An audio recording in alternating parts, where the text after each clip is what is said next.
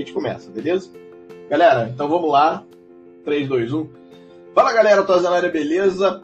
Resenha P41 hoje especialíssima com o grande Benfica. É, rapaz, finalmente conseguimos trazer o representante da arquibancada, da arquibancada, da, daquela galera que faz a festa mesmo, que é a torcida organizada, que eu sempre fui muito a favor e adoro, enfim, acho que realmente são os que fazem a festa.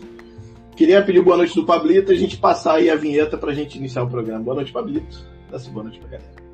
Boa noite, André. Boa noite ao pessoal que está aí. Já um, bom boa noite prévia ao Benfica que está ouvindo a gente aí. Cara, o programa hoje, na verdade, é, é, é prestar reverência à torcida mesmo, para a gente se emocionar, relembrar. Tá tanto tempo que a gente não tem torcida nos, nos estádios. E é, nada melhor do que trazer um cara que é, vamos dizer que é rato de arquibancada, que sabe de tudo ali, dos pormenores da arquibancada, e vai ter muita é história para contar pra gente. Beleza, então se liga aí, galera. A gente vai soltar a vinheta e na volta o Benfica já vem com a gente, beleza? Valeu, gente. Já já a gente volta.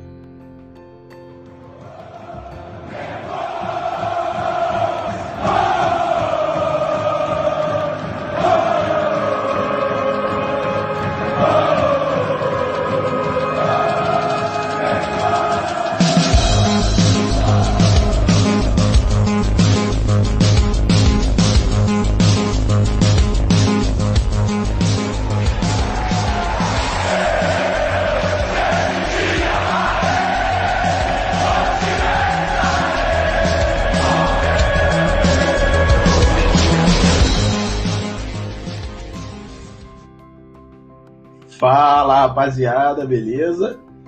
Benfica, meu amigo, obrigado por estar aqui com a gente. Para a gente é uma honra muito grande. É... Já é um tempo que a gente quer te trazer aqui e eu acho que seria ótimo para a gente querendo falar de torcida organizada, querendo falar de cultura de arquibancada, trazer alguém como você que, é, enfim, tá aí bastante nesse mundo. E para quem não te conhece, se existe alguém que não te conheça ainda, fala um pouquinho de você. Quem é o Benfica? Boa noite, muito obrigado pela presença. Fala rapaziada, boa noite, vocês estão me ouvindo? O áudio tá bom? Não tinha bom, testado ainda. Tá bom, tá bom. Então, eu sou do lado Benfica, né? Mais um aí entre esses 42 milhões de apaixonados. É, faço parte da raça rubro-negra. Acompanho a diretoria da torcida. Atualmente estou temporariamente afastado, né? É, essa loucura de final, conciliar final de faculdade, TCC, prova da OAB, é, é, difícil às vezes conciliar e fazer tudo, então a gente tem que às vezes focar em, um pouco na nossa vida pessoal, né? Mas é só um tempo para resolver parar essas arestas da vida pessoal.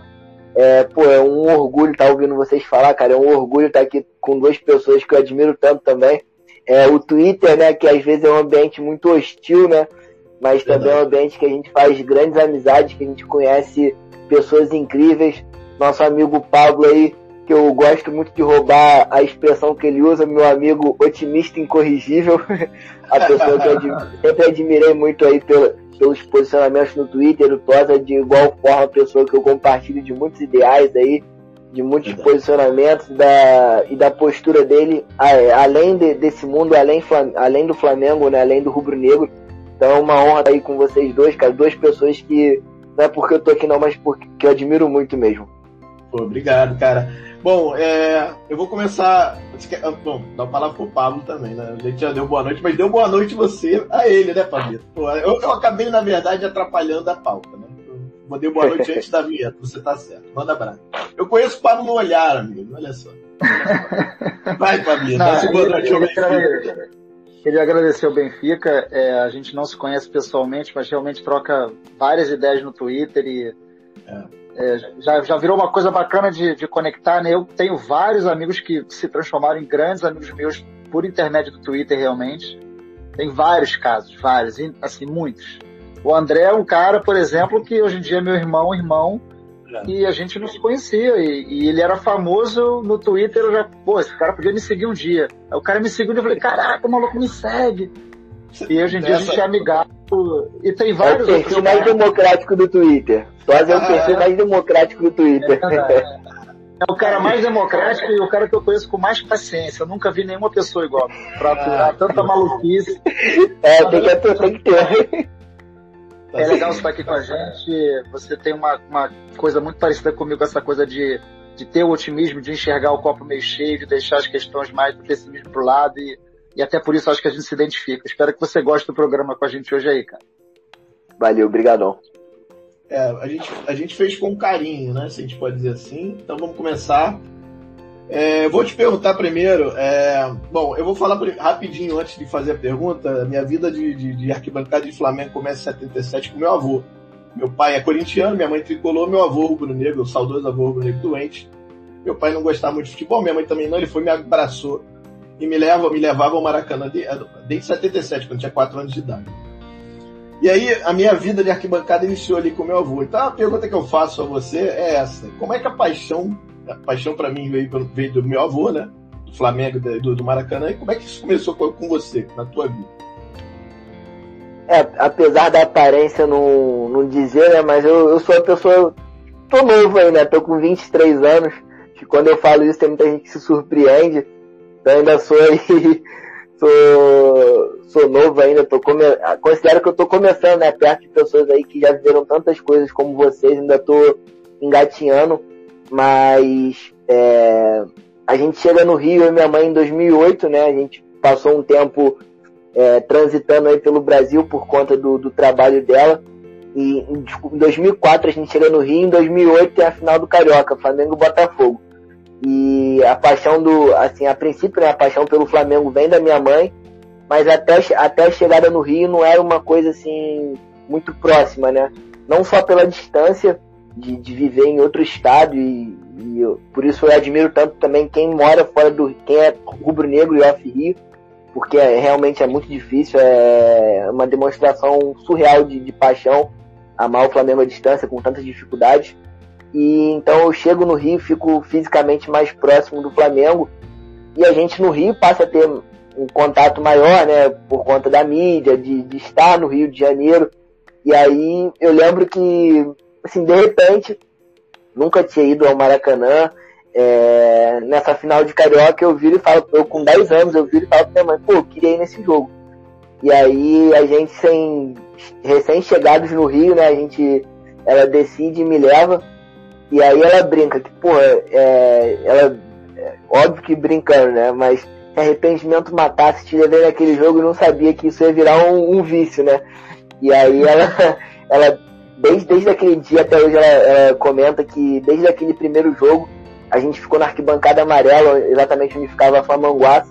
E desde aquele primeiro jogo, daquele primeiro momento que eu subi a rampa ali para a arquibancada, o túnel, eu não parei de olhar para a raça. Foi, foi paixão à primeira vista. E a partir daquele momento, eu passava mais tempo olhando para a arquibancada do que para o jogo. Então eu costumo dizer assim que o, o amor ao Flamengo ele está acima de qualquer coisa, acima muito acima do amor à raça porque se não fosse o Flamengo, a, o Flamengo é a nossa razão de ser, de existir. É a razão de existir de, de todos nós e da raça rubro-negra, inclusive. Então, se não fosse o Flamengo, a gente não estaria aqui. Mas eu costumo dizer que a raça me ajudou a forjar esse amor pelo Flamengo. Porque foi através da raça que eu ajudei, é, encontrei uma forma de me sentir mais próximo do Flamengo. Eu, desde o primeiro jogo, desde minha primeira primeiro contato com o Maracanã, é, vendo aquelas bandeiras, aquela torcida que não parava, que, que realmente era uma, coisa, uma energia diferente, uma é, é, inexplicável. Só quem já teve contato sabe, né, do, do que a raça faz, é, como ela é impactante, como ela transforma, ou consegue transformar, impactar no jogo. E desde aquele momento tive certeza que eu queria fazer parte daquilo. E foi através dela que eu consegui, que eu amadureci meu amor pelo Flamengo, né? Eu acho que isso é importante. Vocês, muito bem, até melhor do que eu, sabem que como é importante, né? Não, não só a raça, mas a arquibancada em geral, como ela é ah. importante nessa formação de um torcedor. Por isso que eu me preocupo muito hoje em dia com essas nuances do futebol moderno, com arquibancada com cada vez é, mais restrições para torcer, menos bandeira, menos bateria eu, eu, fico preocupado com as gerações futuras, como essa identificação com o time ela vai ser criada. É óbvio que hoje a gente, graças a Deus, tem um time muito bom, mas eu acho que isso faz muito falta. Essa arquibancada forte, essa arquibancada que vibra, que encanta, que apaixona, eu acho que ela é essencial nesse processo de formação de um torcedor. E eu tenho certeza que isso foi essencial para minha formação enquanto torcedor. Foi através da raça que eu pude é amadurecer esse amor, eu pude encontrar uma forma de me sentir mais próximo e de efetivamente ajudar o Flamengo. Então, desde esse primeiro jogo, é, a maior parte do tempo olhando para a arquibancada, bobo com aquilo que acontecia na arquibancada, e aí foram mais alguns anos ali só admirando, né, como simpatizante, até conseguir, foi um processo para convencer a minha mãe a me finalmente me deixar fazer parte.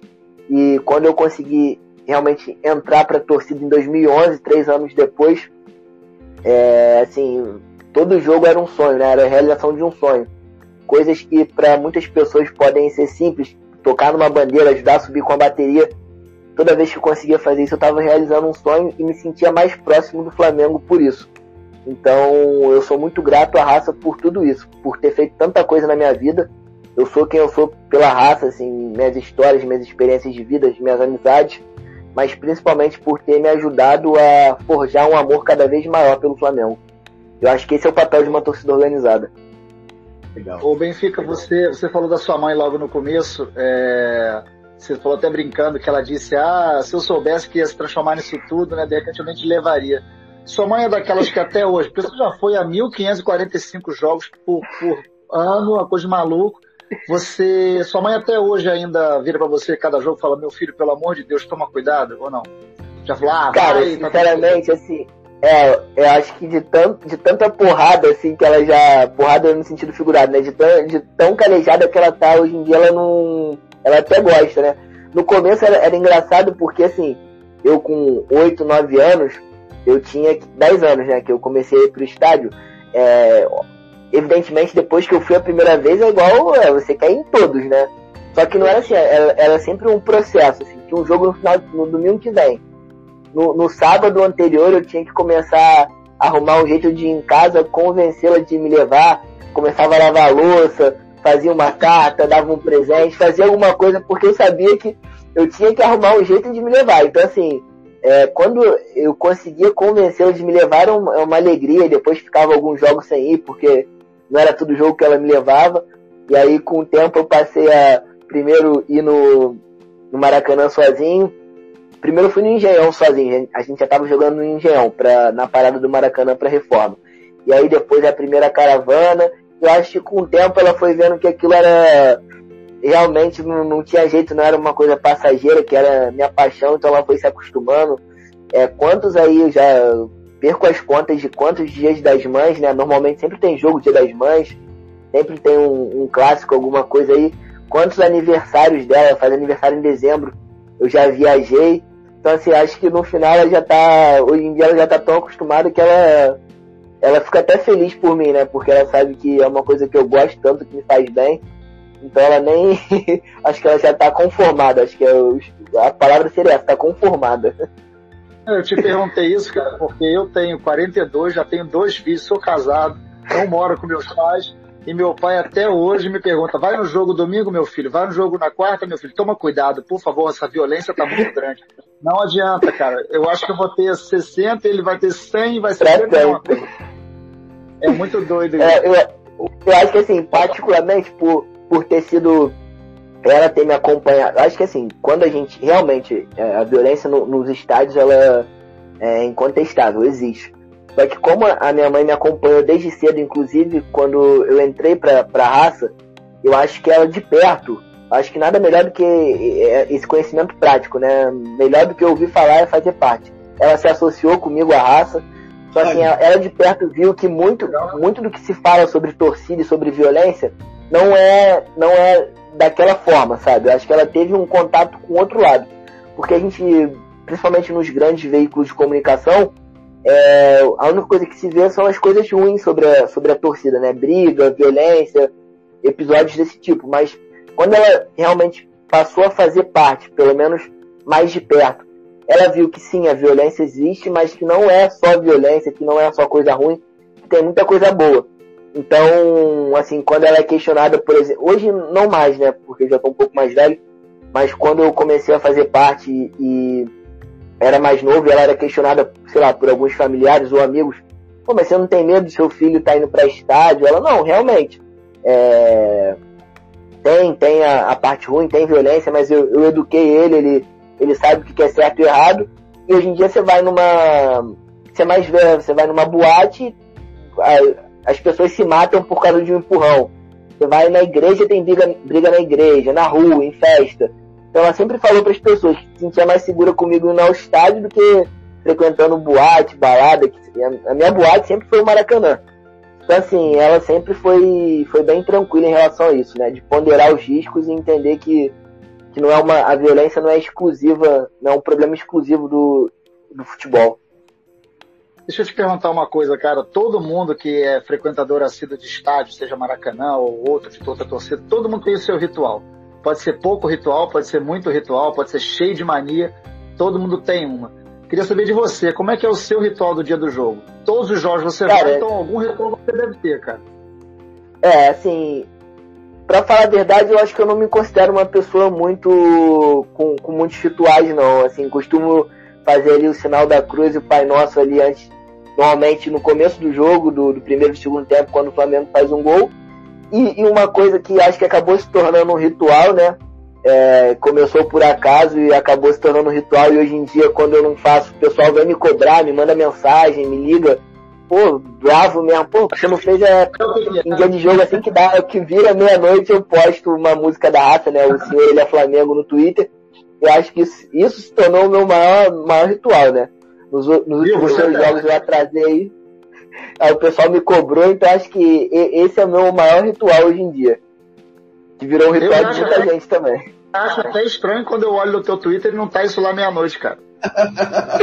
Pô, é, isso, a, a, primeira vez foi no, no, no dia do. Ah, foi do sábado pro. de sexta pra sábado, sábado pra domingo, do dia dos namorados, e a última foi da prova da OAB. Então assim, eu tava sem cabeça, né? A prova da OAB, tava Aí eu acordei, caramba, tinha jogo hoje, aí eu fui abrir o Twitter, eu achei na DM, porra, cadê, cara, assim não dá, cadê o comprometimento? o pessoal leva a sério, eu falei, não, desculpa aí, perdão. Não. não, e é engraçado que é uma coisa que você posta sempre nos jogos e sempre dá um engajamento bizarro, uma parada que nego sim, vê que não, é. junto mesmo do negócio, né, cara? Não, é, realmente, é, assim, é, é impressionante como, assim, é, eu, acho, eu nem lembro quando isso começou, eu postei acho que por acaso uma vez, sempre foi uma das minhas músicas favoritas na arquibancada.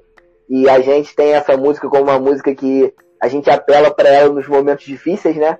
E aí em algum jogo eu postei e hoje em dia realmente todo jogo são cerca, sei lá, de 2 mil compartilhamentos. Acho que muita gente abraçou mesmo esse ritual e começou em 2019. Começou em 2019, naquele ano mágico.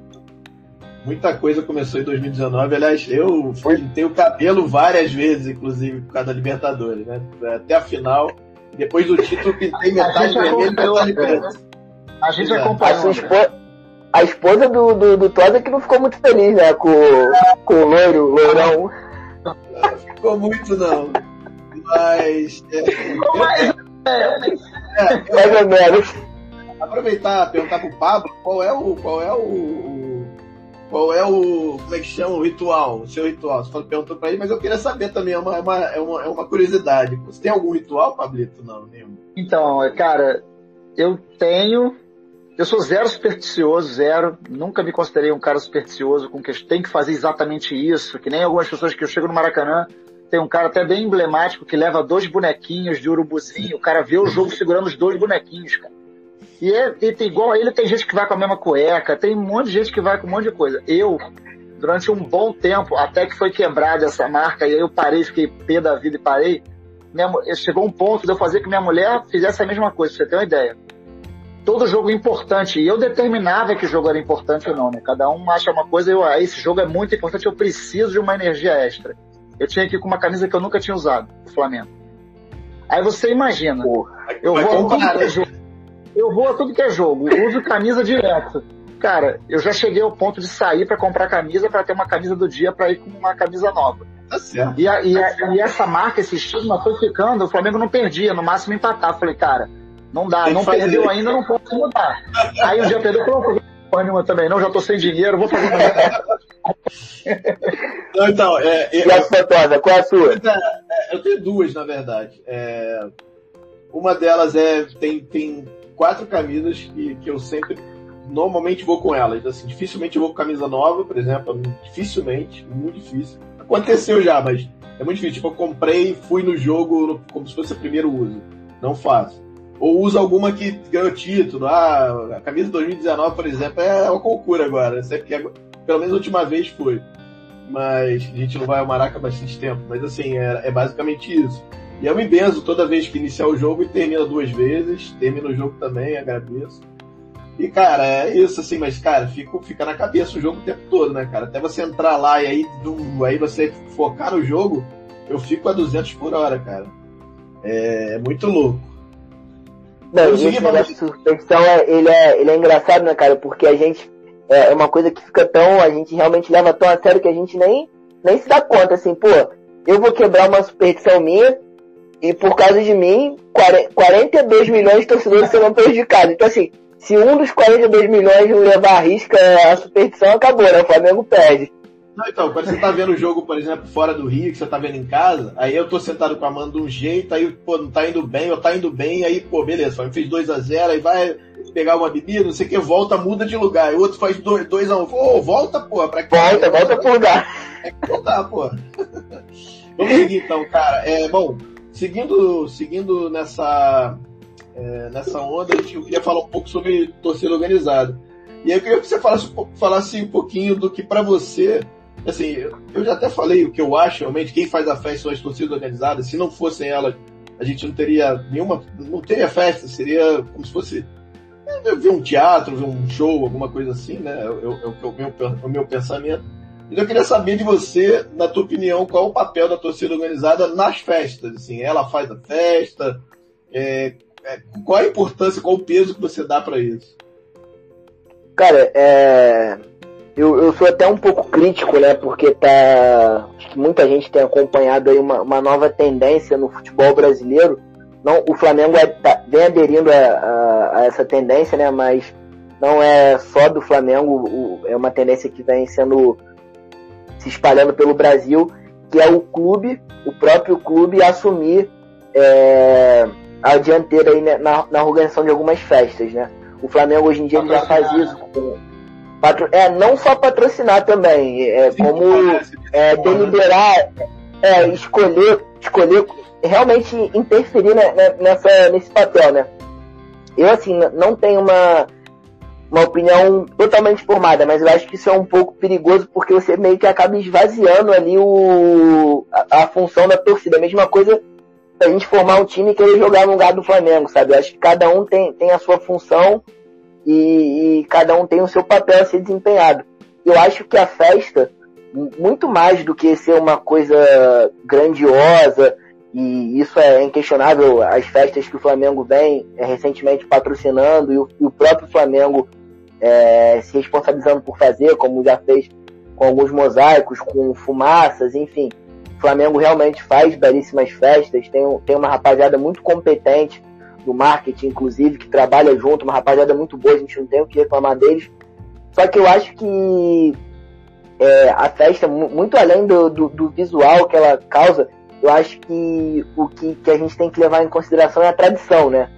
É, são os bastidores, é tudo aquilo que a gente passa é, semanas antes para organizar uma, uma festa, né? Hoje em dia a raça, infelizmente, está punida e a gente está vendo aí no, na, na, imagem, foi até uma boa imagem escolhida, o papel picado, né? Nesse caso aí, papel picado, é, esse daí é o laminado, é o prateado, a gente não pica, a gente compra, mas a gente tem todo um trabalho de chegar horas antes no estádio para ensacar, distribuir em cada saquinho, depois distribuir na arquibancada. Quando é papel picado normal, a gente começa, um, se for um jogo grande que a gente que, é, queira fazer muito papel picado, a gente começa meses antes. Então acho que essa é uma das principais funções da, da, da torcida, né, de, de, organizar a festa. Mas é, é, além de ser uma função, ela, ela, é uma tradição da torcida de se reunir, fazer multirões para montar essa festa, assim como foi feito, por exemplo, em 2009 lá é, contra o Goiás, né, o maior mosaico do mundo. Então acho que esse é o principal papel da, da torcida, cara. Se mobilizar para apoiar o clube, fazer, montar uma grande festa. Eu acho que os clubes deveriam é, se atentar a um certo limite e não ultrapassar essa linha, para não esvaziar por completo uma função que, que é das torcidas organizadas. É, acho que as torcidas, elas, além de outros vários papéis que a gente vai discutir aqui ao longo da live, mas esse de, de se reunir, montar uma festa, organizar, de ser uma festa que a gente é, dá um jeito de arrecadar fundos, cada um ajuda com o que pode. A gente já cansou de pedir para torcedor integrante, torcedor comum, levar a bola branca e a gente já cansou de receber é, saco de bola, papel picado, que o pessoal vai tem, tem faz maior questão de deixar ela com a gente no Maracanã antes do jogo. Então acho que a partir do momento que o clube interfere, os clubes interferem muito nisso, acaba quebrando um pouco da tradição e, e do espetáculo, né? É, é o lance da, da, modernização do futebol. Infelizmente, é uma tendência que se espalha, a gente não tem como escapar, né? O, o clube cada vez mais profissional, mais moderno. São algumas coisas que a gente perde com isso, né? É, a venda de ingresso em fila, são algumas tradições que vão se perdendo, mas que eu acho que seria importantíssimo a torcida manter, né? é, preservar, respeitar esse aspecto, essa função da torcida, sabe? Acho que isso é muito importante.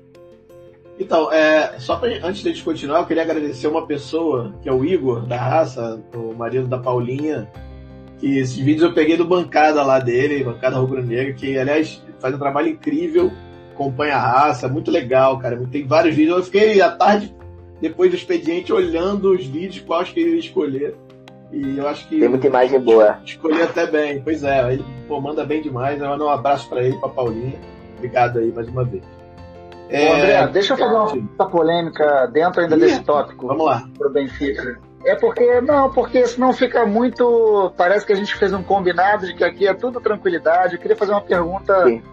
que eu acho que tem muita gente que, que sente isso também. Eu, hoje, por exemplo, levo meus filhos para o Maracanã, levo meu, meu mais velho, vou levar o meu mais novo também. E a gente sempre se preocupa com segurança, se preocupa com a, com a questão da animosidade da, da, torcida uma com a outra.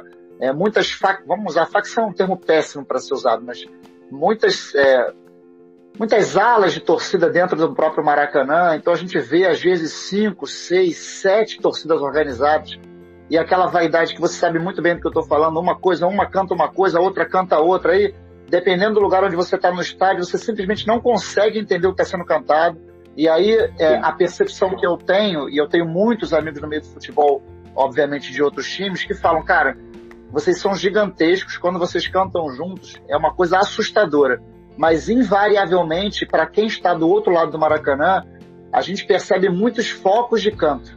Isso acontece muito. Se a gente que está dentro percebe, imagina quem está fora olhando lá, né, como espectador da, da nossa nação, sente também. Então, várias vezes a, a sensação de televisão ou de quem está fora é que a outra pessoa até cantou mais.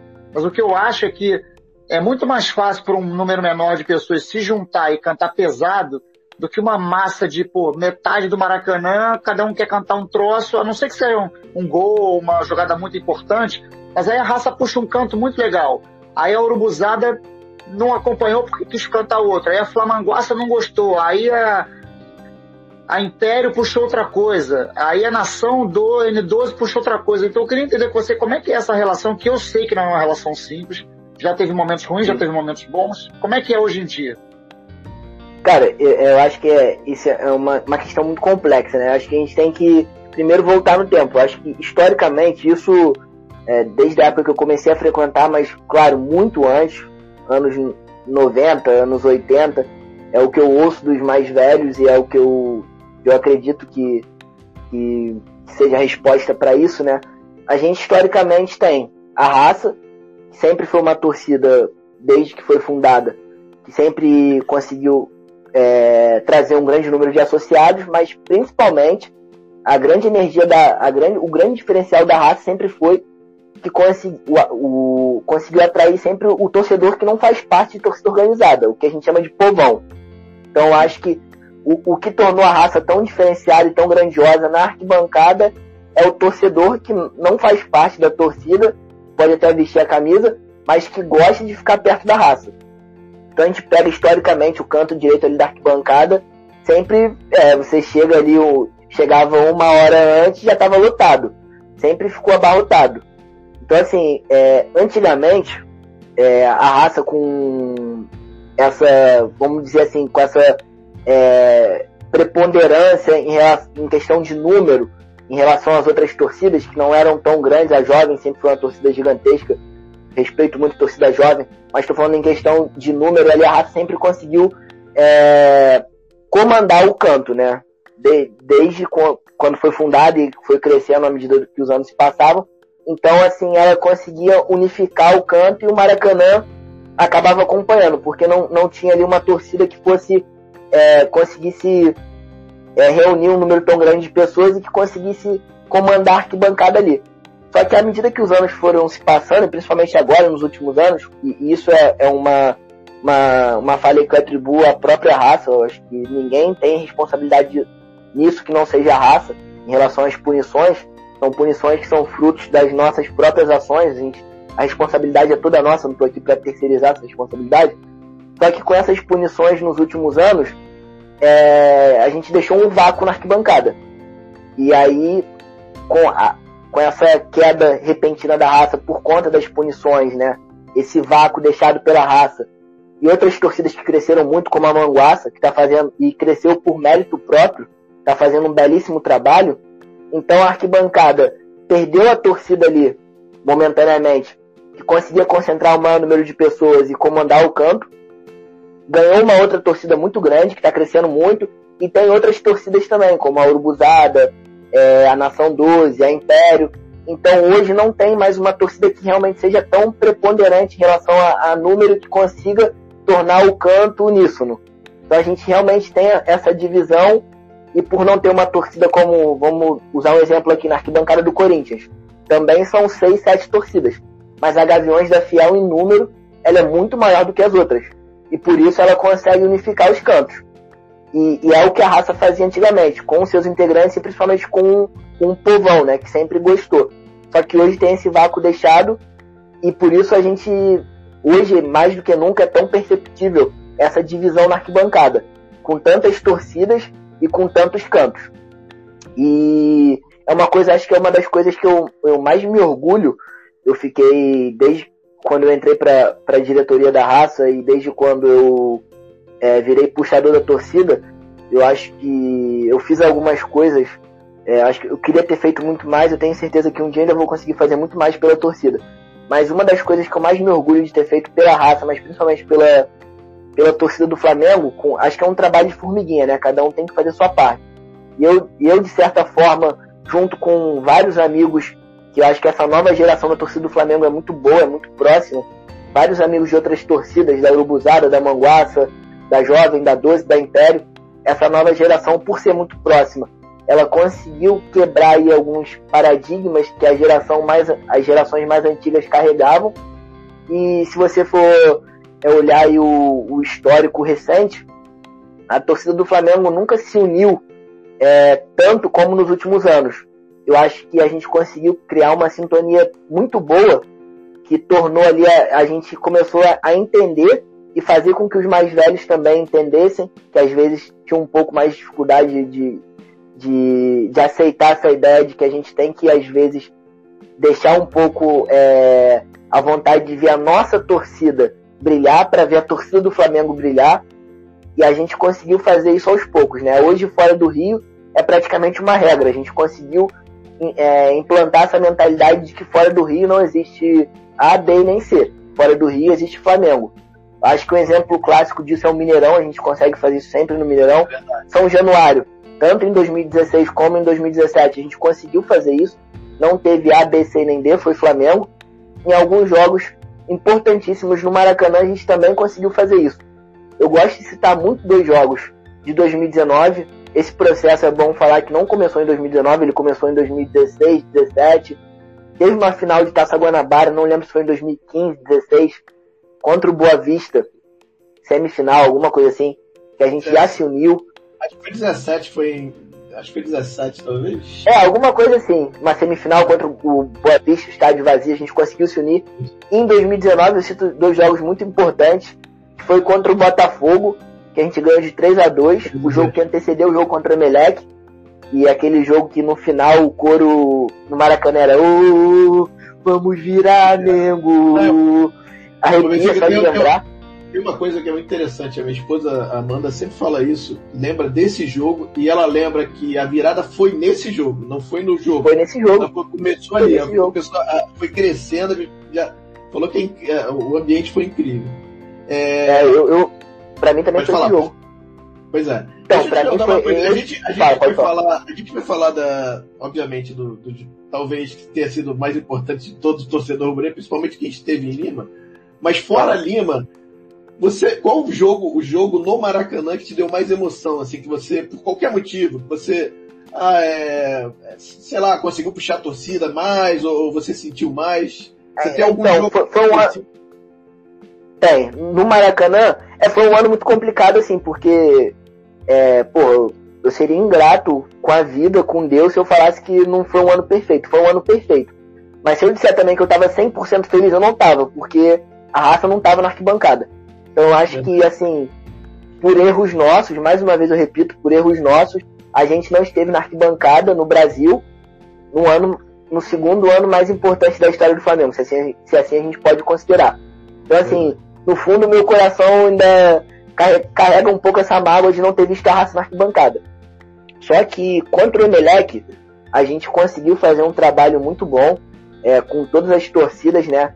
Eu acho que todas as torcidas ali cederam um pouco, é, todas as torcidas nesse espírito de entender que nesse momento o que mais importava era o, era o Flamengo e não ali A, B ou C ou D.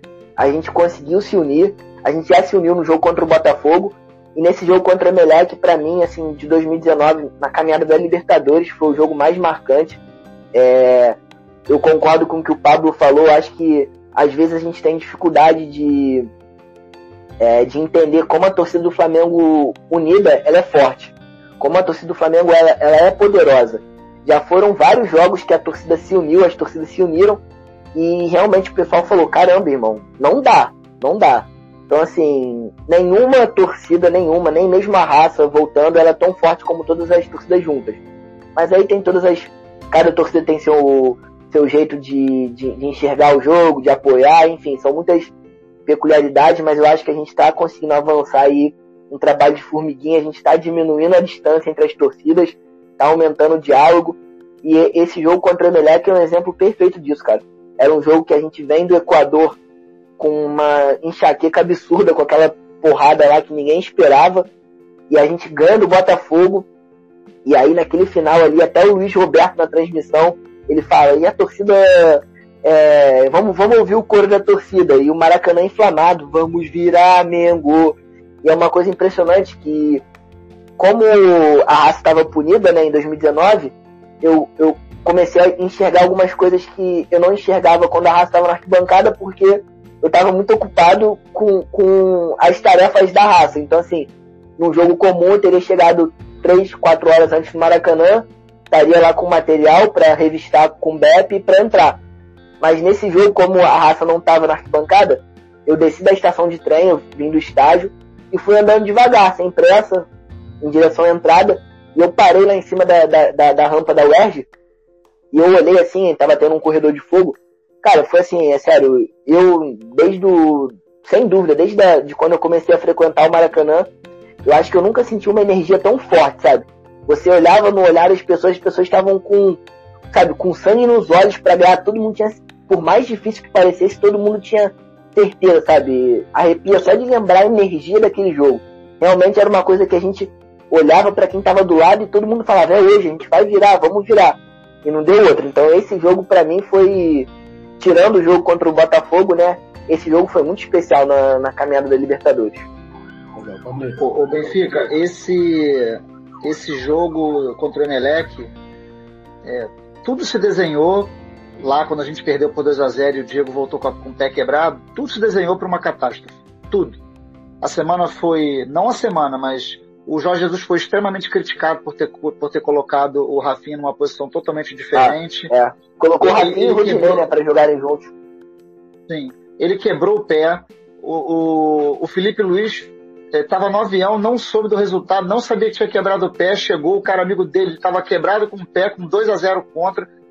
E eu vou te falar, vou te dar um relato da, da minha semana que eu tenho certeza que foi a sua, que foi a do André, que foi a de todo mundo que de alguma maneira se envolveu com esse projeto da retomada para esse jogo. Eu nunca, num, num, no histórico recente, tive tanta certeza que o Flamengo iria ganhar um jogo e ia se classificar como nesse jogo. Eu falo isso, fico arrepiado de lembrar. Porque eu, eu falo mulher, amor, eu nunca passei uma semana tão tranquila de confiança. E eu sou uma pessoa extremamente confiante por natureza. Você já viu no Twitter que eu tô sempre mais pro lado do otimismo. Mas essa semana eu fui pro Maracanã, cara, eu não tava nem tenso. Eu, quando o Flamengo faz 2 a 0 no primeiro tempo, eu só olhei para ela e falei, eu te avisei. Eu tenho certeza que a gente vai ganhar. Aí quando o jogo vai se caminhando pro final com 2 a 0 e pênalti, aí tu dá aquela baqueada, a perninha dá aquela balançada. Quando o René vai pra bola. Cara, quando o René foi pra bola, sete minutos para bater aquele pênalti, fez o gol, não tem como perder mais. Acabou, acabou. Então, é, tem, tem várias situações. Eu tô tentando lembrar em que, em que época do ano, qual foi o mês do ano que foi esse jogo. Do, Júlio, não foi pra julho? Por aí? Não então, foi mais pro meio do ano? Cara, eu acho que foi perto agora, não? A gente tá perto, inclusive. É, foi por aí, junho e julho, por aí. É, eu não, eu não lembro, eu não lembro. Eu, eu sei porque o último jogo da fase de grupos foi em maio. É, não, eu sei que teve algum, alguns dias atrás eu tive uma lembrança do jogo contra o Botafogo. Então é um. É, verdade. Depois, então, então assim, Salvo deve estar perto. Salvo engano, meu, filho, meu segundo filho nasceu em setembro. Salvo engano, é, a minha mulher foi o último jogo que a minha mulher foi antes de ter o, o Rafael, meu segundo filho, porque eu lembro que no pênalti, dois amigos foi meus pularam. De julho. Então, 31 de julho. ela tava com cinco meses, ela tava com cinco para seis meses. Barrigão, amigo. Quando o nego pulou em cima dela e ela começou a gritar, falando, falou, minha filha, o Rafael vai nascer aqui. Você não volta mais no Maracanã, cara. E aquilo, aquilo mexeu tanto comigo, foi tão louco aquela história toda, isso era só uma coisa que eu queria relembrar. A outra é você falou da, da força da torcida. No dia, são dois paradigmas. Um, o Flamengo quebrou em 2013, que a gente fez parte desse processo com muito orgulho de retomada do Flamengo enquanto instituição, finança, administração. O Flamengo hoje é um time se aproximando do que deveria ser como um Real Madrid da vida, como um Bayern de Munique da vida. Esse é um ponto. O outro ponto é quando a torcida do Flamengo entender que ela é absurdamente maior que todas as outras, não tem mais como, cara. Não tem mais como, porque a força é muito grande. É muito diferente. É muito diferente. Eu levo amigos meus, eu levei um amigo meu, goleiro que agarra comigo, tá sendo um amigaço, que ele é São Paulino. Levei ele pro Flamengo e Santos, o gol do, do Gabigol de cobertura. Ele olhou para mim no Maracanã, ele parecia mais torcedor do que eu. Ele falou, cara, o que que é isso? Ele falou para mim, o que que é isso? O que, que é isso que vocês estão vivendo aqui? Pô, e a torcida do São Paulo é gigante também, cara. Tem torcida é, pra cacete. Multicampeã. O cara falou, isso sim. aqui é espetacular. Espetacular. Então a gente. O nosso potencial, eu acho até que Deus não dá asa cobra, porque se a gente tivesse toda essa capacidade, não ia nem ter graça, a gente ia ganhar tudo o tempo todo, cara. Mais do que a gente já ganha sim. agora. É verdade. Sim. Vamos lá, Vamos seguir, André, próximo tópico? Então, agora eu quero. Só fazer uma. Só fazer o, o Pablo, tá, só fazer uma observação. a gente tá falando da, da, Libertadores. É uma lembrança muito triste, né? Eu acho que hoje o Diego tá. Ele encontrou como coadjuvante um, é, o lugar dele ali no, no, no, elenco, né? Eu sempre, sempre defendi, é, não sou Dieguete, mas sempre de, defendi a importância dele e o respeito que ele tem pela camisa. E uma coisa muito que me, me marcou muito eu lembro, é, acabando o jogo lá em Guayaquil, a gente voltou pro hotel do Flamengo, que a gente saiu de lá, e aí os jogadores chegando, o Diego na época era muito criticado, ele tinha. Não, não era o camisa 10 que a gente esperava que ele fosse, né? E também acho que tinha muita. Por isso gerou uma, uma implicância muito grande, enfim. A gente perdeu aquele jogo. E aí os jogadores chegando, a gente discutiu com o Diego Alves, com o Gabigol, com o Jorge Jesus. Foi um clima bem tenso no hotel. E quando o Diego chega, cara, na cadeira de roda com, com o pé né, imobilizado, assim, foi uma cena muito forte que a gente a gente discutindo lá com os jogadores na hora. E na hora, assim, todo mundo parou, cara, olhou assim para ele e realmente, sabe, foi uma, uma tristeza, porque eu acho que é questão de, de humanidade mesmo, sabe? Você vê o sofrimento no, no, olhar do cara, então assim, foi uma coisa que me impactou bastante. Eu, eu, eu tenho, não sei, mas eu acho que o fato do Diego ter quebrado a perna foi mais uma motivação pro elenco ali conseguir essa, essa classificação por ele também, porque ele é muito importante pro elenco. Eu acho que foi uma coisa muito que também ajudou a mudar o destino aí da, da, dessa Libertadores. Eu acho que foi uma, um fator triste, mas importante, né? Que fez o elenco se fechar mais ainda. É, sobre o Diego, você não está sozinho aqui nessa mesa, pode ter certeza. A gente já tomou muita porrada por defender o Diego, inclusive. Bom, vamos seguir. E, só rapidinho, e principalmente, não só pelo jogo, mas o Diego, é o que você falou, é perfeito. O Diego sempre se entregou 100%, sempre respeitou o manto. Acho que talvez um dos jogadores que eu vi que mais respeitou e sabe onde está, e sabe o que está fazendo, sabe. Fez questão de ficar. É, tem isso. E, e, e, e, o que ele está fazendo agora é porque muita gente não sabe, mas ele, ele chega primeiro e sai no final. Ele prepara a parte física, ele está tentando então, assim, o cara com 36 para 37 anos, jogando o que ele tá jogando, jogando de primeiro volante, comandando esse meio-campo, com físico, indo até o final, cara, é muito é louvável. É tipo a volta por cima que ele deu na final né, da Libertadores, que a gente vai falar sobre isso, inclusive. Mas, enfim, é, é isso, é perfeito. Vamos lá, Pablito, vamos seguir. Ah, então, agora vamos, vamos para o cenismo, né? Vou usar, vou parafrasear aqui o Rei Kraus, vamos para o cenismo. o Flamengo não perde a 16 jogos, o Flamengo não toma gol há cinco partidas, como a gente colocou aí no GC. E tem mais um detalhe São que eu não. São seis partidas, Tableto? São seis, não? Não, calma, calma. O Flamengo não perde a 16 partidas, não toma gols a cinco partidas. Ah, e eu não incluí no GC para não ficar grande demais. O Flamengo não toma um gol de bola rolando a seis partidas.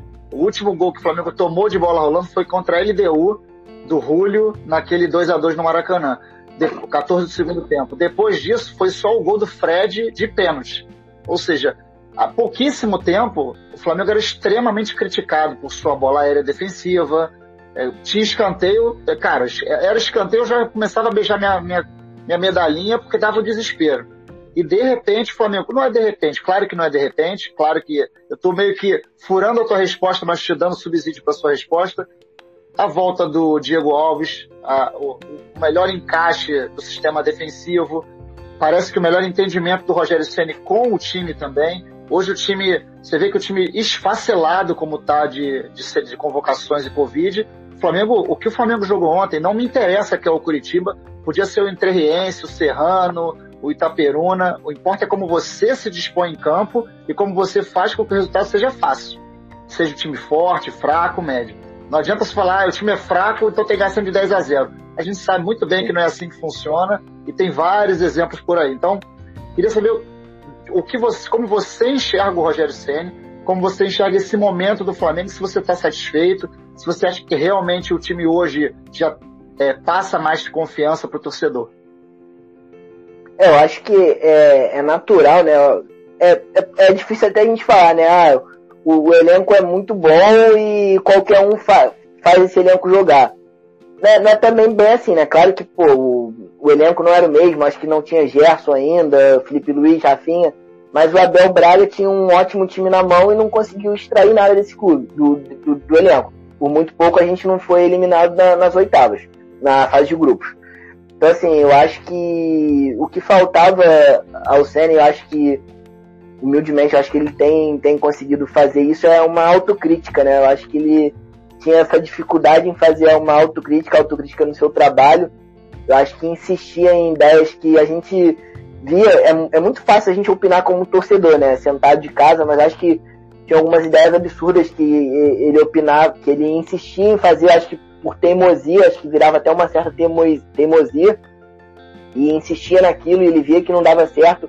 E acho que quanto mais a gente criticava, mais ele insistia. Eu acho que de um tempo para cá ele tem tido essa um pouco mais de humildade, sabedoria, de, de enxergar as coisas com um pouco mais de, de calma, de clareza. É um elenco multicampeão, acho que você não precisa é, tentar fazer coisas muito. chegar lá com o pé na né? porta. Você, você, faz, é, você faz o básico, o elenco ele é, ele é encaixado, ele tem, a gente tem reforços, então acho que sim, ele passou a entender que Gabigol e Pedro, por exemplo, podem jogar juntos. A gente tem hoje o Muniz, que é um cara que está porra, entrando muito bem. Então a gente, o nosso elenco, acho que o mais difícil que a gente sofreu durante tantos anos, ele é qualificado. Eu não acho que o Rogério Senna seja um cara horrível. Eu acho que ele é teimoso e insiste em algumas ideias que não dão certo. Eu acho que faltava um pouco de humildade, ele está tendo. Eu acho que tem tudo para a gente fazer uma, uma, ótima, uma ótima temporada. Eu não vejo nenhum nome agora no mercado que faria muito diferente do dele. Ah, muito se falou em Renato Gaúcho. Pô, vai trazer o Renato Gaúcho que vai fazer diferente do, do Rogério Senni. Então, assim, eu acho que, querendo ou não, de, existe um Flamengo, na, na, era moderna, claro, no, nesse século, pré-Jesus e pós-Jesus. Eu acho que qualquer treinador que vier, ele sempre vai ser comparado, né? Sempre vai estar às sombras de um cara que teve mais títulos do que derrotas.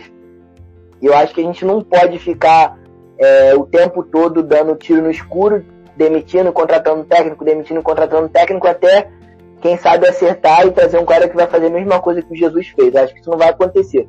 Não acontece todo dia o que o Jesus fez no Flamengo. Eu acho que foi uma coisa ali muito especial e única. Então acho que se o Rogério Senna hoje é o que a gente tem, que ele se esforce e, e, e faça o melhor trabalho. Acho que apoio da torcida é uma coisa que ele nunca vai poder falar que faltou, porque por mais que a torcida seja crítica, ferrenha dele, a gente critique e, e, seja bem duro com ele, apoio não faltou. A gente vê aí no, no Campeonato Brasileiro do, do ano passado, desse ano, né? Que ainda era do ano passado.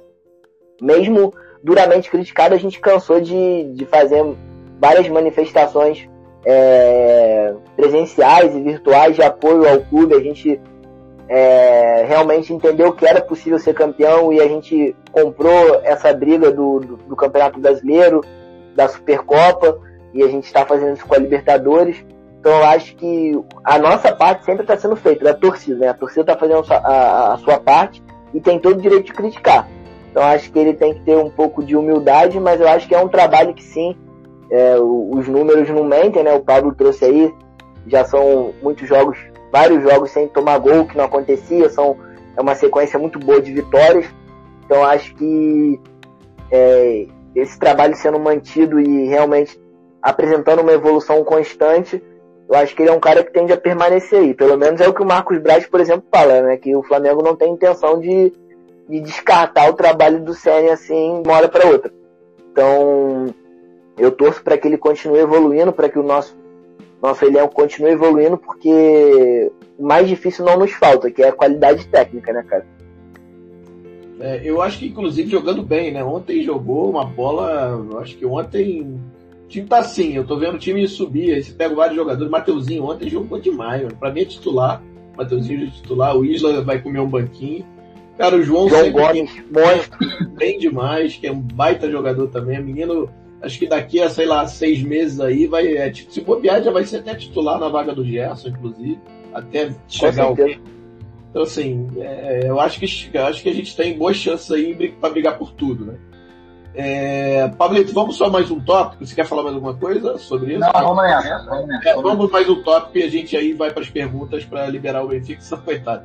Vai ficar aqui até tarde. Não, então, não, vocês é uma honra aqui. Tem, tem jogo de um tal de Brasil aí hoje, mas eu não, não me incomodo, não. Não sei o que é isso, não sei o que é isso. Vamos lá, Fabinho. Não sei o que é isso. Segue, Fabinho. Não, então, agora a gente, a gente quer falar de uma, acho que talvez da maior alegria recente, que a sua com certeza é a maior alegria, eu tenho certeza absoluta, e eu sou muito é, é. também é, então você tem que ser, meu amigo. Se não for pra ser pra mim, tem que ser pra você, cara. Com certeza. né, cara?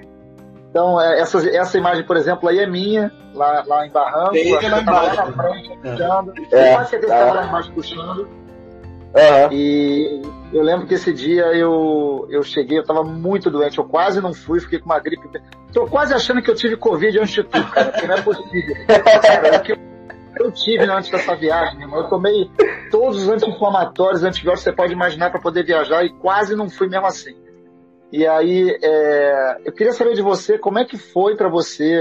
É, até botei no, no GC, depois se puder, puder, puder botar, botei Lima, do esquenta no barranco à glória no, no Monumental, maior emoção da sua vida com o Flamengo.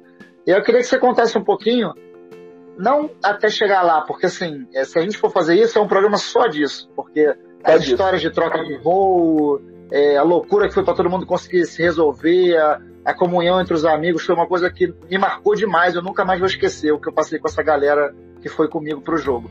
Eu queria entender de você assim, desde, desde a concentração no barranco até a organização do dia seguinte, no estádio, é, como foi para você? Pô, você é um moleque de 23 anos, você é muito novo, muito novo.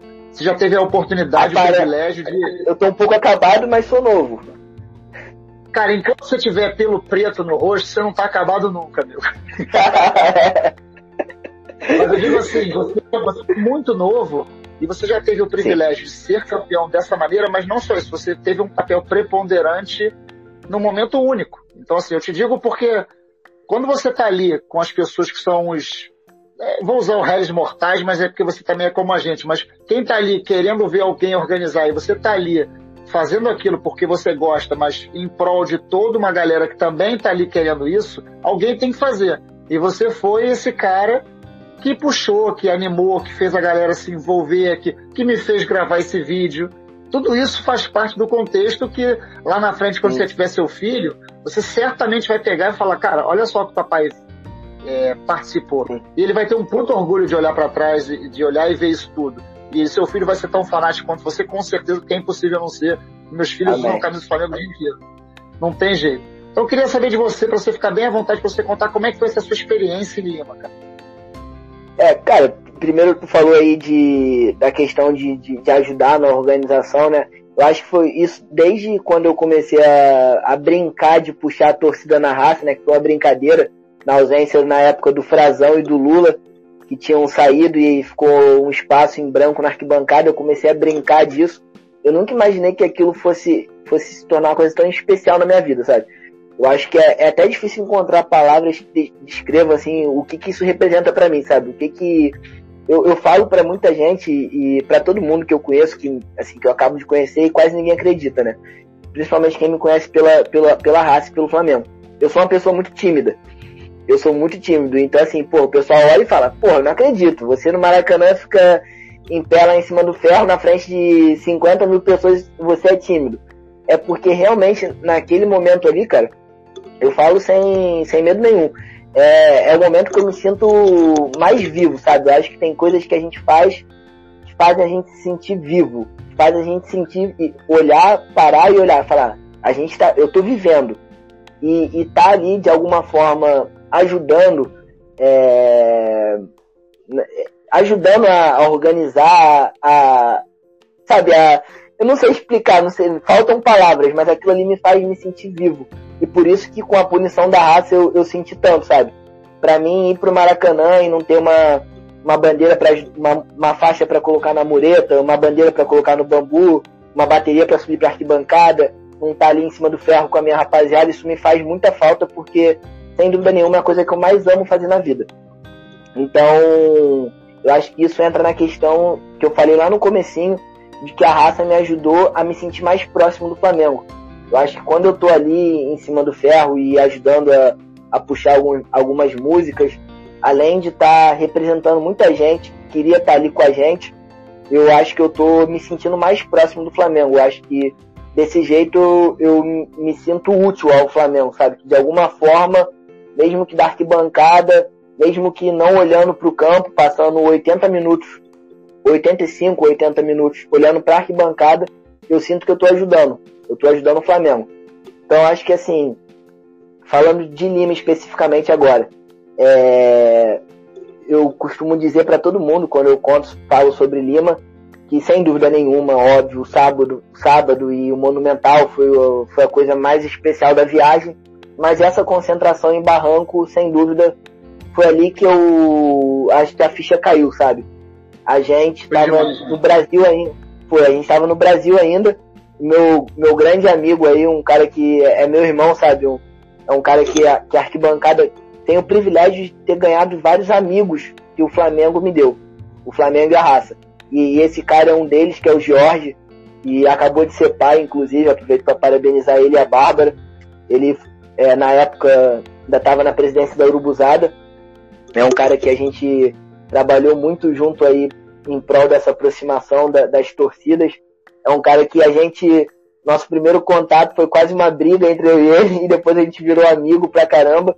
Então, ele no Brasil ainda, ele falou, pô, vamos marcar uma concentração em Barranco e tal, mas eu não, não vou chegar, vou chegar depois. E a gente começou a, a divulgar, pô, sexta-feira, fez um flyerzinho, sexta-feira vamos para Barranco, todo mundo. O pessoal tava mais concentrado no centro, né? Na Calha de las Pizzas. E aí a gente marcou que na sexta-feira ia para Barranco. Só que a gente não tinha noção do que se tornaria Barranco. A gente chegou lá muito cedo, né? Não tinha ninguém na praça ainda, a gente estendeu a bandeira e tal. É, a gente, um amigo nosso falou com o subprefeito de Barranco lá da, da municipalidade, falando que a gente faria uma coisa ali, tudo bem. E aí à medida que o tempo foi passando, tem vários vídeos, depois até mando um para vocês, que é um vídeo que eu fiz e, pô, é, você olhava pro lado, o Paulo não me deixa mentir, você olhava pro lado e falava, não, eu não tô em Lima, é impossível estar tá em Lima, não tô em Lima. Tipo, você olhava pra praça, pra um lado era rubro-negro pra caramba, pro outro era rubro-negro, e você via o olhar, o semblante das pessoas de lá, do Peru, eles olhavam, eles não acreditavam naquilo que estava acontecendo, sabe? É. É, eu acho que é ali que a gente teve noção do que estava acontecendo. Com essa mudança de sede repentina para um lugar que é muito mais distante, as passagens com preço absurdo, a gente ficou um pouco receoso de, de ficar um buraco na arquibancada, de muita gente não conseguir ir. Eu acho que nesse dia em Barranco, na sexta-feira, quando a gente olha ali e vê aquela multidão de gente e muita gente ia chegar no dia seguinte ainda, no dia do jogo, a gente fala, porra, não é possível, esse, título é nosso, cara, não tem como escapar. É nosso esse título. Então ali em Barranco, cara, na sexta-feira foi, é, sem dúvida, um dos momentos mais especiais da minha vida. E aí a gente passa pro Monumental no dia seguinte, né? A gente teve um problema com a polícia local, que não deixou a gente entrar com faixa, bateria, nada, barraram tudo na hora, né? Foi um problema enorme. Eu tive que esconder a mochila com as faixas. Já é, é uma história para uma live só dessa história também. E acabou que no jogo a gente desconstruiu um outro mito, né? Que a torcida argentina é um bicho papão, que a torcida do River, isso e aquilo, e a gente deu uma aula, deu uma aula de arquibancada. E foi assim, foi realmente depois daquele dia ali, eu quero viver muita coisa ainda, mas eu sabia que depois daquele dia se eu se eu morresse, eu tava. tinha vivido ali zerada a vida, irmão. Tava tranquilo. Maravilha. Cara, vou te falar, eu não, tá, eu não tive a oportunidade de estar em Lima, mas eu trabalhei no jogo, efetivamente, lá na Globo, a gente fez a transmissão pra web.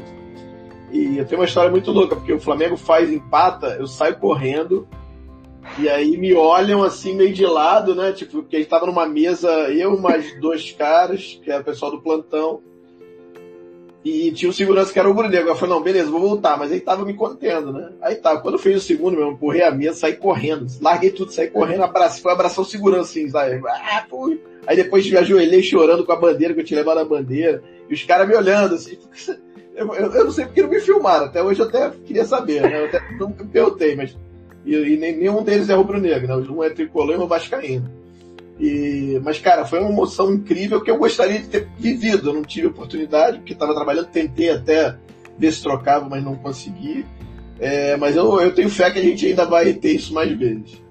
É... Eu já te falei que você não estava de corpo, mas você estava presente. Ah, eu sei, eu sei disso, eu sei disso, eu sei disso. Isso me emociona, inclusive, eu nem, nem gosto de falar muito, para não pagar essa vergonha. É, acho que ali foram pessoas. É, era impossível, né, todo mundo ir mas eu tenho certeza que cada um que foi ali representou ali 3, 4, 20, 100 amigos, todo mundo de uma forma ou de outra estava lá é, no coração. Ou, ou... Eu não vou falar o nome de um ou outro porque vou ser injusto e vou, vou acabar não falando de.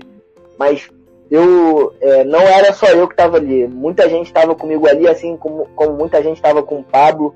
E tenho certeza que todo mundo ali de uma forma ou de outra estava representado. Sem dúvida. E tem uma coisa que é, que é importante falar também, e que a, a minha geração viu, é, mas eu lembro, não lembro, tá? Eu, eu começo a lem saber onde eu estou em 83, que eu estava no Maracanã, meu, meu primeiro jogo de lembrança Flamengo Corinthians 5x1, brasileiro de 83.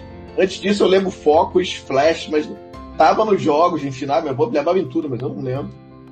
E, e eu nunca tinha sentido essa emoção, eu tinha ganhado brasileiro, tinha ganhado Mercosul, tinha ganhado, enfim, estadual brasileiro, mas no, título continental eu vendo e sentindo não tinha. Então eu lembro que assim, o sentimento que eu tive quando acabou o jogo era lembrar do meu avô na hora, sabe? Eu lembrei do meu avô na hora e, e, e fiquei pensando assim, ah, eu, eu, eu, vivo, sabe? Meio isso, sabe? Eu, eu vi, sabe? Isso é, é um sentimento que, cara, não dá. Eu não vou falar muito pra me emocionar não, mas assim, é... Ai, quer falar mais alguma coisa, Pamela? Senão a gente vai para as perguntas, que é uma coisa legal e tem uma galera fazendo um monte de pergunta que a gente não fez ainda antes da gente terminar, Benfica, até te peço, se você não se importar, hum. a gente fazer pergunta da galera. Tem uma galera que claro, bem interessante, claro. inclusive. Tô com você. E a, gente, e a gente libera já te agradecendo aqui mais uma vez pela, pelo papo. E é fato Só que Só para fazer mais uma, mais uma observação de Lima, né? Que o, o Pablo falou que o, Você, por exemplo, César, não teve a oportunidade de estar lá, mas é, eu falei que eu não ia, não ia falar de ninguém, né? Mas várias pessoas são importantes aí nessa caminhada. O Felipe, nosso grande amigo, e outra pessoa que foi muito importante, ela sabe aí como ela foi importante para que eu realizasse esse sonho, né? O nosso amigo Maurício, lá de Santa Catarina, que está até com um projeto muito legal aí da aquarela que vai sair do, do do, legal, do, do estado do Flamengo. Maurício é um, é, um, é um amigo, um cara fantástico. É um monstro. monstro. Ele é fantástico. E fantástico. Nessa, nessa ideia de da gente estar representado, o Maurício sabe como ele foi importante para que eu realizasse esse sonho. Eu lembro de uma história que ele, ele me contou, eu, eu guardo esse áudio no meu celular até hoje. Eu nem sei se ele gostaria que eu falasse isso, mas ele fala que vendo o jogo, é, tem um momento, vendo uma série do Globoplay, né, aquele até o último minuto, tem uma parte que eu apareço. E aí. É, até o fim, né? Aí, tem uma parte que eu apareço, ele fala pro pai dele: pô, pai, tá vendo? É, esse é o Benfica. Aí o pai dele já tava um pouco mais velho, né? Por isso não puderam ir. Ele fala pro Maurício: pô, viu? De uma forma ou de outra a gente tava lá. Então, assim, isso não tem preço, cara. Não tem preço. É, é pois é. Difícil, mas enfim. Fala aí, Pablito. Agora você deu uma embargada aqui. Da... Segue aí, segue aí. Muitas perguntas da galera, que tem muita gente é, que quer falar, cara. Vamos embora. É, obrigado, vamos te agradecer. A gente vai fazer um outro programa contigo para você falar só de Lima, cara. Só de É uma honra. Aí, é. se Deus quiser, se Deus quiser, vi que o Thiago aí. Falaremos do Uruguai, né? Que a gente joga esse ano no Uruguai, já todo mundo vacinado, quem sabe até lá, né? Sei lá, vai. É, eu vi que você postou aí tua, tua comprovação que vai tomar a primeira dose vai tomar a primeira dose, então, se Deus quiser, logo a gente vai estar todo mundo vacinado aí, vai marcar uma, uma live presencial, a gente trocando essa ideia aí. Vamos para atividade todo mundo. É... Amém. vamos lá, vamos lá, vamos lá. Perguntas, perguntas, galera. Vamos lá. Tem algumas aqui subindo bastante. É... Vamos lá. Descendo agora aqui. Paraná. Ah, deixa eu ver aqui. Pessoal elogiando a raça pra caramba, te elogiando. Mandando a galera aqui, Vaguinho, o Bongado, a galera toda aqui, ó. Vamos lá. Deixa eu ver onde começa exatamente. Ah, o, o Rogério Mengudo tá falando lá que ele é, é de Arapongas, norte do Paraná, que tá ligado. E a primeira pergunta é dele. E ele pergunta o seguinte: qual é a sua experiência com torcida off Rio? Você foi off Rio, né? De certa forma. Eu fui também, é, assim, Uhum. Quando eu não morava no Rio, né, eu era muito novo ainda, eu vim, vim pro Rio com seis anos. Então, a, a parte da minha vida fora do Rio eu nem, nem lembro muito, né? Então, assim, não, não tive essa experiência de, de ser torcedor rubro-negro fora do Rio. Mas, é, cara, eu, eu, conheço, assim, isso é uma das coisas que mais me fazem ter gratidão, assim, é, é conhecer tanta gente incrível, tanto rubro-negro incrível, é, eu fiz tantas amizades, cara, é, fora do Rio fora do Brasil, pessoas que eu nunca nem imaginaria conhecer se não fosse o Flamengo, e de pessoas que moram em lugar, lugares tão longe quanto Arapongas, ou mais longe ainda, lugares mais remotos e que tem uma paixão assim fervorosa pelo Flamengo. E a gente se identifica por isso, né? Onde a gente encontra o Rumbro Negro, a gente encontra um amigo. E então, assim, isso é, é muito incrível, cara. Eu realmente admiro muito quem, quem é rubro-negro não mora no Rio, porque a gente sabe das dificuldades. A gente sabe que, infelizmente, nosso clube é um clube que não valoriza como deveria, nem, nem de longe, não valoriza o torcedor off-Rio. Tinha que valorizar muito mais. Então, assim, é, é realmente ser. A gente costuma dizer, né, a gente tem uma frase que ser raça é ser Flamengo duas vezes. E ser. Agora, parafraseando essa frase, é ser torcedor off-Rio do Flamengo é ser Flamengo duas vezes, porque você enfrenta o preconceito local, né? Em muitos lugares que tem essa. É, torcedor tem que torcer pro. É, baiano, nordestino tem que torcer para time do Nordeste. Então, assim, acho que o torcedor é, assim, ele realmente. Pô, muito, muito, muito. Então, assim, eu admiro muito, respeito muito. Verdade. É, vamos lá, deixa eu ver aqui quem mais. É, é até, deixa eu... Boa noite. A gente tem alguns amigos é, off-Rio que quando viaja, cara, primeiro que os caras tratam a gente quando vai para lá, eu fico até sem graça, assim. Eu vou falar duas pessoas que nos tratam numa boa. Nem acho que a gente mereça um tratamento tão, tão diferente assim, mas a Mari e o Rito de Brasília, que são duas pessoas sensacionais. Primeira vez que a gente foi junto é, foi em 2013, aquele jogo despedida do Neymar do Santos, aquele 0x0 com o Flamengo. Estivemos lá. Cara, estádio lotado, cara. A recepção que a gente teve de umas pessoas que só nos conheciam pelo Twitter, cara. É, Hoje são né? nossos amigos de. Eu vejo os filhos crescerem, a gente vai, quando vem pro Rio ficar na minha casa, quando eu vou ficar lá. Viramos amigos. Então essa coisa de ah, a internet não pode criar amizade. Falar assim. É o que, é o que mais acontece hoje. Bobeira, bobeira braba, bobeira braba.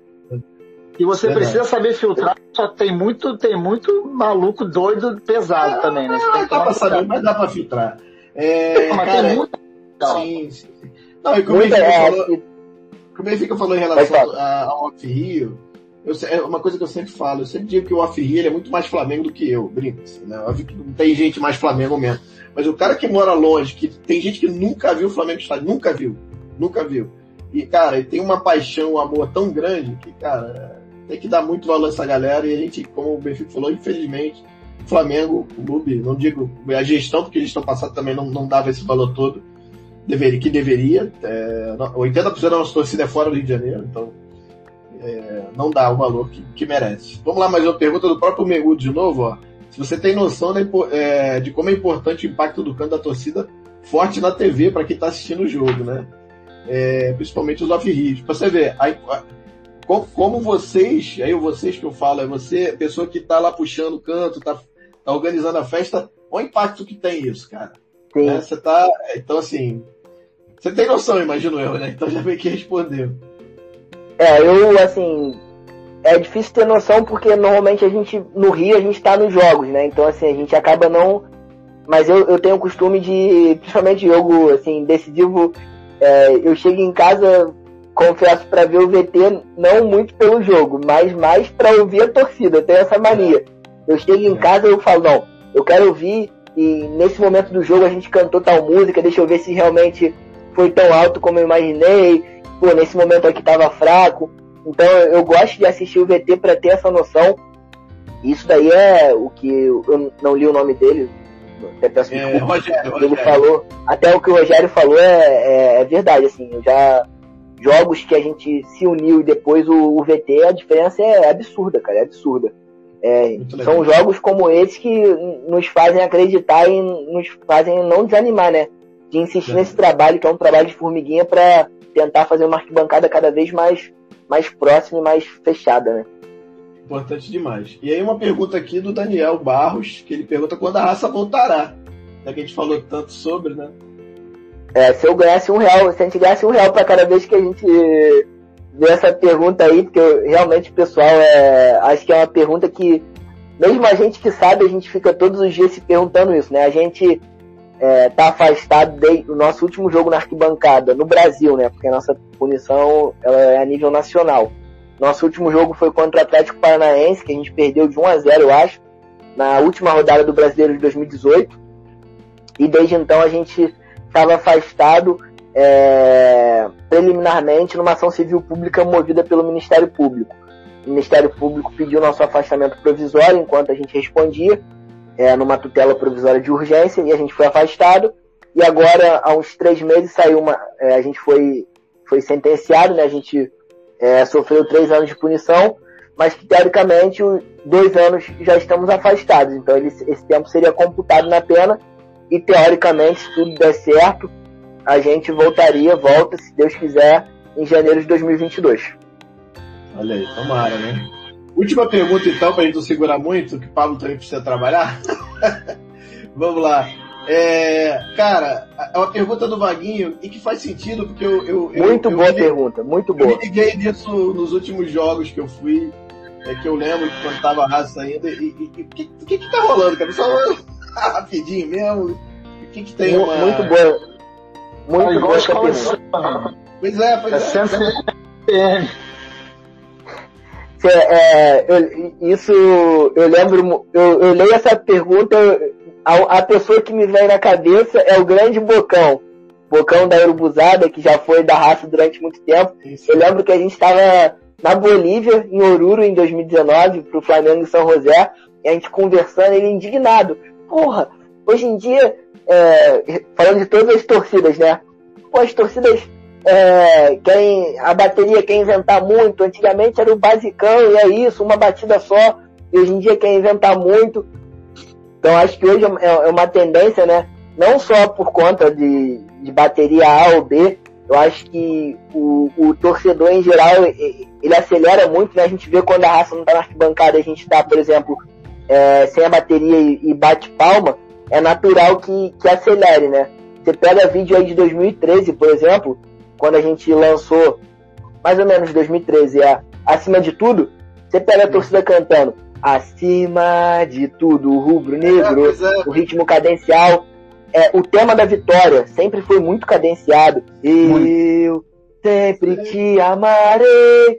E hoje em dia acho que realmente, eu não sei a explicação para isso, não sei, é, acho que é, o torcedor comum contribui para isso, as torcidas também. E acho que realmente acelera e fica, não fica tão bonito, né? Acho que cantar cadenciado é tão bonito. É, o Homem Mengão também se acelera.